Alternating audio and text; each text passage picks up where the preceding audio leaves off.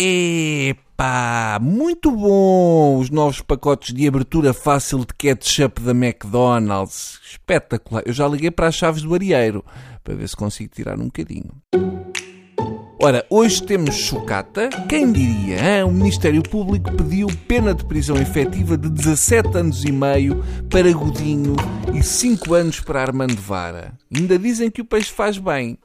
17 anos. Xiça, não devia ser chocata deviam ser antiguidades. 17 anos de prisão vai dar para o Godinho fazer desaparecer todas as barras da cadeia. Aliás, ele vai recorrer porque ainda está a pensar gamar a barra do tribunal.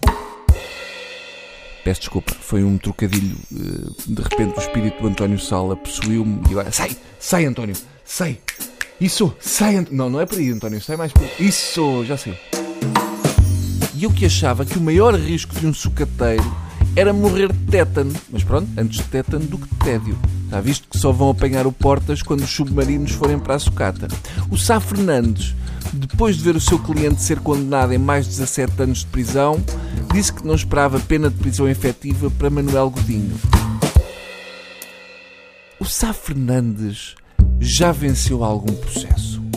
Eu acho que contratar o Sá Fernandes é o equivalente a ir escolher uma cela. A primeira coisa que ele faz quando os clientes vão consultá-lo é uma busca de orifícios, para eles se irem habituando. O Armando Vara foi condenado a 5 anos de prisão efetiva uh, e, aliás, o Isaltino já lhe telefonou a dizer-lhe que o que custa são os primeiros 2 quilos. Com sorte, pode ser que o Armando Vara vá para a cela do Isaltino, que já tem meio túnel com duas rotundas feito. Coitado do Vara. Se em vez de roubá-los tivesse recebido submarinos de viveiro, estava safo. Eu sempre desconfiei dos robalos, porque aquela coisa de se chamarem robalo, mas também terem o nome de Dicentracus labrax, hum, é suspeito. Ainda por cima consta que o Armando foi aldrabado pelo Godinho e só a parte de cima da canasta é que era robalos. Hum, o resto era papel de jornal cortado em forma de robalo.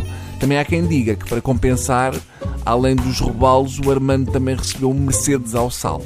A vantagem de ser pago em robalos é que uma pessoa pode dizer aos amigos qual é o tamanho da corrupção com as mãos e pode sempre exagerar no tamanho.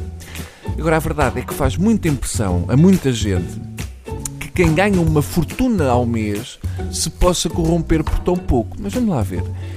É esse o grande mérito deste tipo de casos. Temos que reconhecer que as pessoas que fazem isto já não fazem pelo dinheiro, fazem pelo amor à corrupção.